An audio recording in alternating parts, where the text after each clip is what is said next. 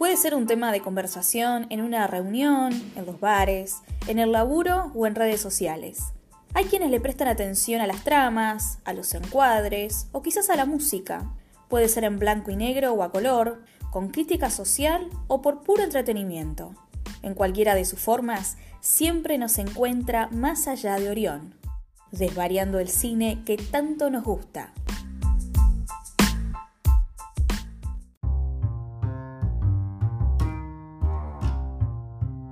Hola, ¿cómo andan? Arrancamos un nuevo episodio de Más allá de Orión, el episodio 21 y antepenúltimo episodio.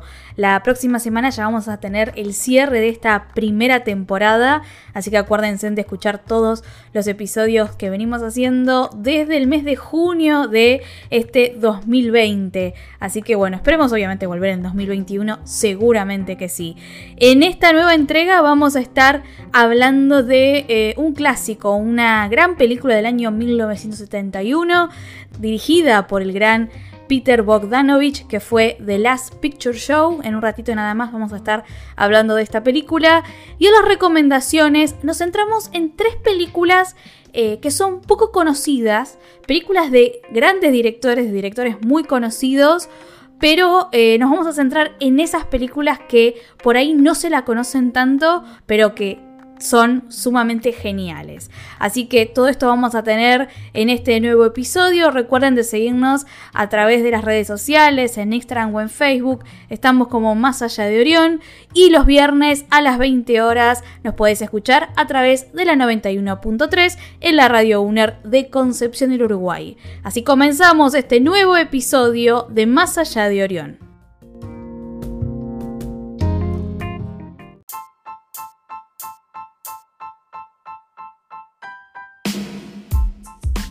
Los comienzos de los 70 fueron el momento en que toda una nueva generación de jóvenes directores comenzaba a aparecer en escena. La movida fue bautizada como New Hollywood, donde nuevos realizadores presentaban otras miradas, contando historias crudas y realistas y por fuera del aparato de la gran industria. En medio de esto, un joven Peter Bogdanovich realizaría su obra más aclamada y representativa de esta generación. Bogdanovich era un enorme cinéfilo, y al igual que sus ídolos franceses de Cahiers du Cinéma y la Nouvelle Vague, dio sus primeros pasos como periodista y crítico de cine. Luego de la mano de Roger Corman, logra filmar sus dos primeros largometrajes, Targets y Viaje al planeta de las mujeres prehistóricas. Era tiempo de dar el siguiente paso para quien era considerado un prodigio y hasta el heredero de Orson Welles. En 1971 lanza la multigalardonada The Last Picture Show, protagonizada por Timothy Bottoms, Jeff Bridges, Sybil Shepard, Ellen Burstyn, Ben Johnson y Cloris Lechman, basada en la novela de Larry McPurry, quien también estuvo a cargo del guion junto a Bogdanovich y Polly Platt, por aquel entonces pareja y colaboradora en muchas de las mejores películas del realizador, pero quien lamentablemente la historia la dejó en las sombras de su ex marido.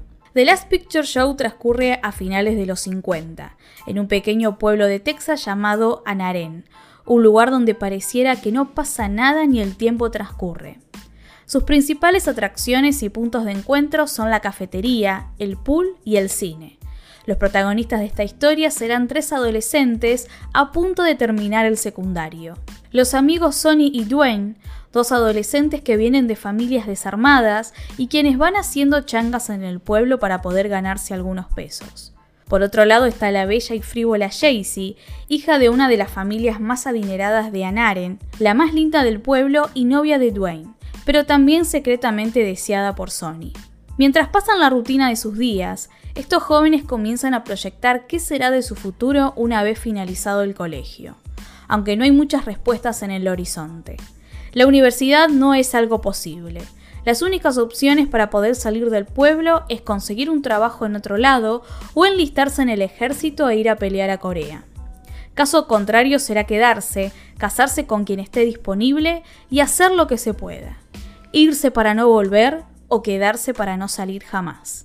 Pero no serán solamente los adolescentes quienes estarán dando vuelta como calecita tratando de encontrar algún norte en su vida ya que la falta de esperanzas de una vida mejor también se refleja en varios de los adultos que los rodean, y que pagan con monotonía y el desamparo por las malas decisiones que tomaron en el pasado. Entre ellos se encuentra Sam, el dueño de la cafetería, el pool y el cine. Un viejo sabio que pasó por todas las batallas y que representa para Sony la figura paterna que no puede tener con su propio padre biológico. También estará Louise, madre de Jaycee, una mujer aburrida de su matrimonio y que tiene aventuras esporádicas con un empleado de su marido. Por otro lado se encuentra Ruth, esposa del entrenador de la escuela, que buscará salir de la depresión y la soledad con un secreto afer con el joven Sonny, y que luego se romperá cuando Jaycee se meta en el medio. El sexo se convierte en una vía de escapatoria momentánea de la realidad. Pero las escenas de sexo están muy lejanas de ser eróticas, sino que son totalmente frías. Un sexo mecánico, sin goce y cargado de represiones casi desesperado, pero como herramienta para por un rato salir de la angustia. La pérdida de la inocencia atraviesa toda la narración. El paso de la adolescencia a la adultez que se enfrenta en distintos hechos que dan muestra de lo contaminado del mundo. Las masculinidades opresivas, la violencia, la tragedia, como cuando Billy, el inocente amigo de Sony con retraso madurativo, es obligado por el resto de los varones del grupo a perder su virginidad con una prostituta, o cuando el hijo del predicador del pueblo es atrapado por la policía, mientras intentaba escapar llevando engañada a la pequeña hija de una familia. El hecho bisagra para Sony ocurre cuando de regreso de un fin de semana de fiesta en México junto a Dwayne, recibe la noticia que el viejo Sam murió de un ataque cardíaco dejándolo aún más desorientado y sin una guía paterna que le ayude a buscar el camino. La adultez llega de repente y sin aviso, dando golpes correctivos en la cabeza. En su anterior película Target de 1968, Bogdanovich habla de un final de época cuando un actor mayor de viejas películas de terror, ya en el crepúsculo de su carrera, interpretado por Boris Karloff, quien actúa prácticamente de él mismo, se da cuenta que sus personajes ya no asustan porque el terror real es mucho más alarmante. En The Last Picture Show también se presenta un final de época, no solamente de los adolescentes terminando con sus años de juventud para emprender el mundo adulto, sino también del mismo cine como espacio de encuentro. Tras la muerte de Sam, el cine pasa a estar a cargo de una vecina que lo hereda, pero no sabe cómo llevarlo adelante. Mientras tanto, dentro de los hogares los televisores cada vez ocupan mayor espacio y atención, haciendo que la gente se recluya en sus hogares frente a las pantallas chicas. La última noche del cine también será la última noche de los amigos antes de la partida de Dwayne hacia Corea. Y esa última película será Río Rojo, de Howard Hawks. Para nuestros héroes no tendrá un final heroico cabalgando hacia un horizonte soleado como lo hacen John Wayne y Montgomery Cliff, sino que el destino será mucho más oscuro, entre el polvo y el viento constante de Texas, en esa anarén que casi parece el fin del mundo.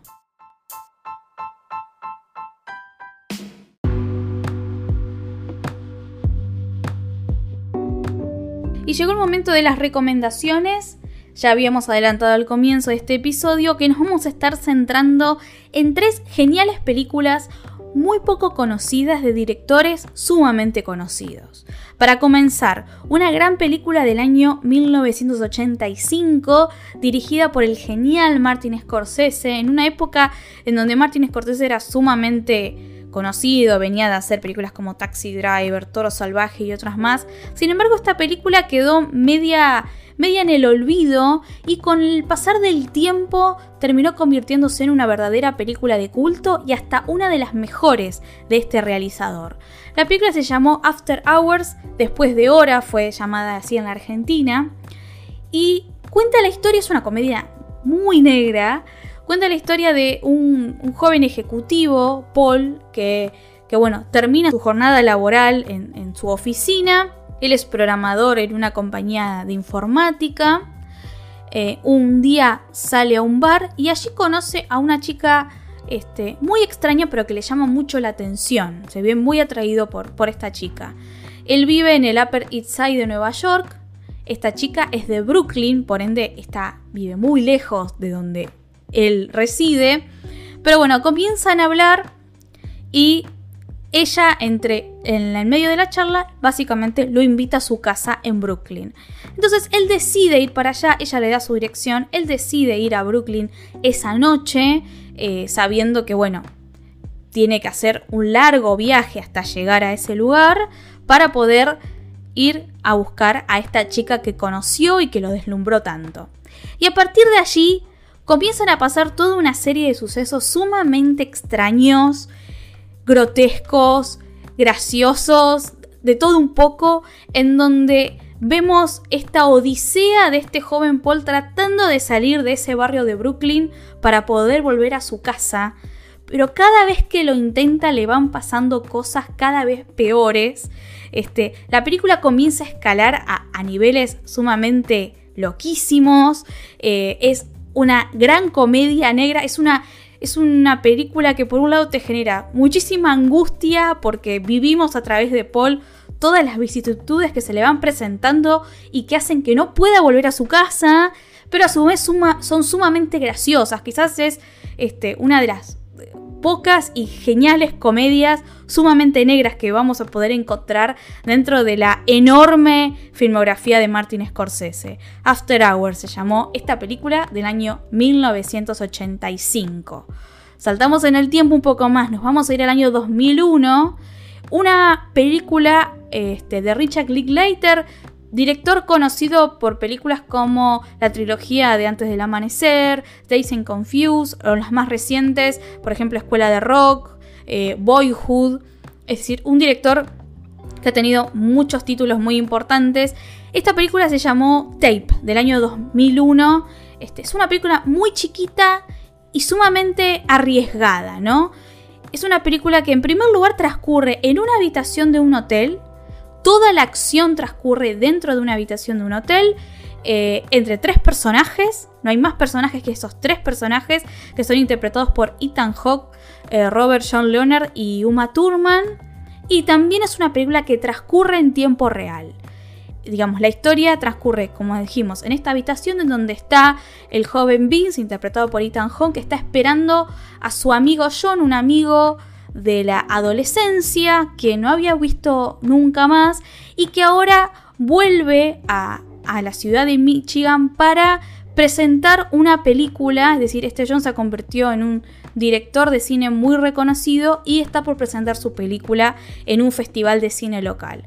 Entonces deciden reencontrarse, pero en el medio de la conversación empiezan a surgir ciertos recuerdos dolorosos del pasado de lo que fueron los años de la adolescencia eh, cuando estudiaban, cuando eran estudiantes secundarios. Y la tensión va creciendo hasta que Vince lo acusa a John de algo muy terrible que ocurrió años atrás. Y a su vez, y acá es cuando la historia escala aún más cuando aparece la tercera en discordia que es Uma Thurman, ¿no? el personaje que interpreta Uma Thurman.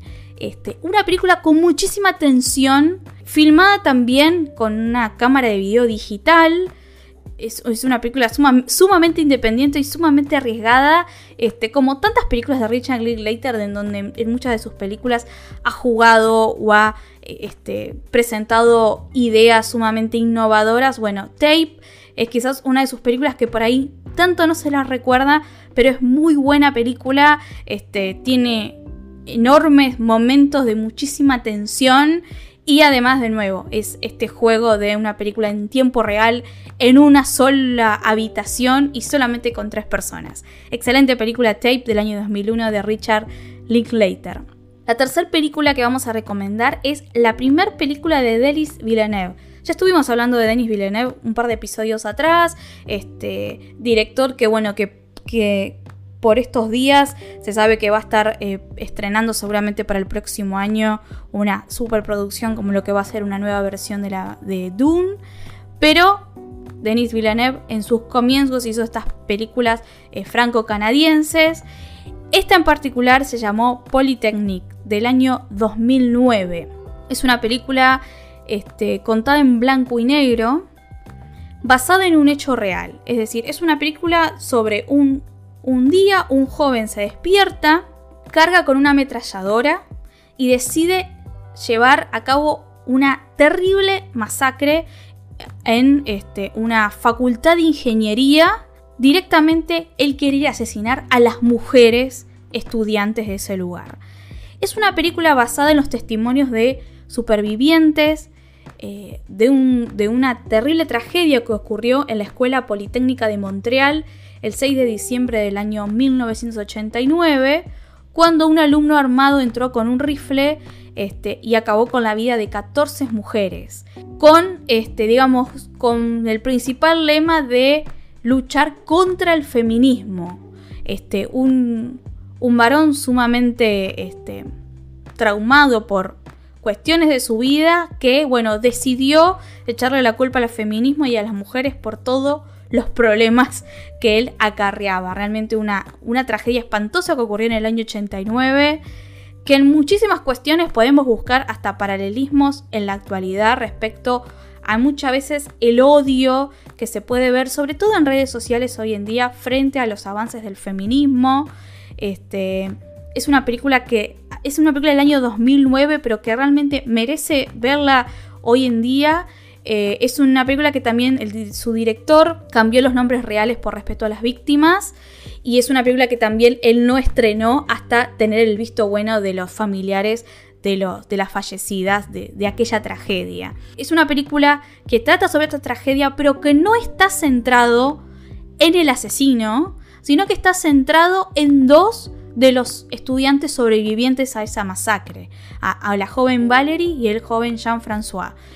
Eso también es algo interesante, no es una película que trate de centrarse, la película no tiene como protagonista al asesino, no trata de justificar al asesino ni que simpaticemos, la película se centra en, este, en los sobrevivientes, en también la situación de las mujeres, en, esa escuela, en esa facultad de ingeniería, digamos. Eh, realmente interesantísima esta película de Denis Villeneuve, que, en donde también se ve cómo el director con los años fue evolucionando muchísimo más, pero que ya, digamos, ya estaba comenzando a plantar las semillas de un lenguaje sumamente exquisito que tiene este director en esta enorme filmografía. Este, quizás uno de los directores, ya lo hablamos en los episodios anteriores, uno de los mejores directores que tenemos en el cine en la actualidad.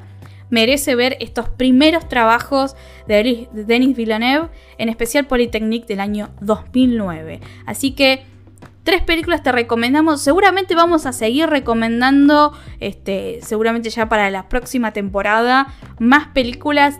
Muchas de estas películas desconocidas que están dentro, que por alguna razón quedan perdidas dentro de la filmografía de grandes directores.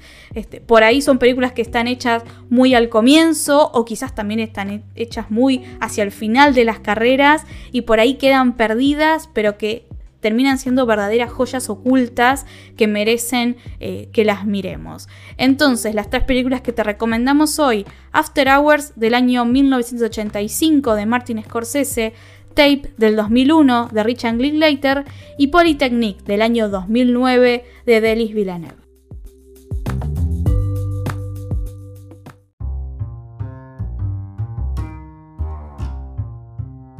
Y así llegamos al final de este episodio 21 de Más allá de Orión. Y bueno, como ya te había dicho, la próxima semana vamos a tener el episodio final de esta primera temporada. Acordate de escuchar todos los episodios a través de las plataformas de Spotify, Anchor, Google Podcast. También eh, nos podés seguir a través de las redes sociales, en Instagram o en Facebook. Y los viernes a las 20 horas estamos saliendo en el aire de la 91.3 en la Radio UNER de Concepción del Uruguay. Nos vamos a encontrar entonces este, la próxima semana. Nos vemos la próxima semana cuando nos encontremos más allá de Orión.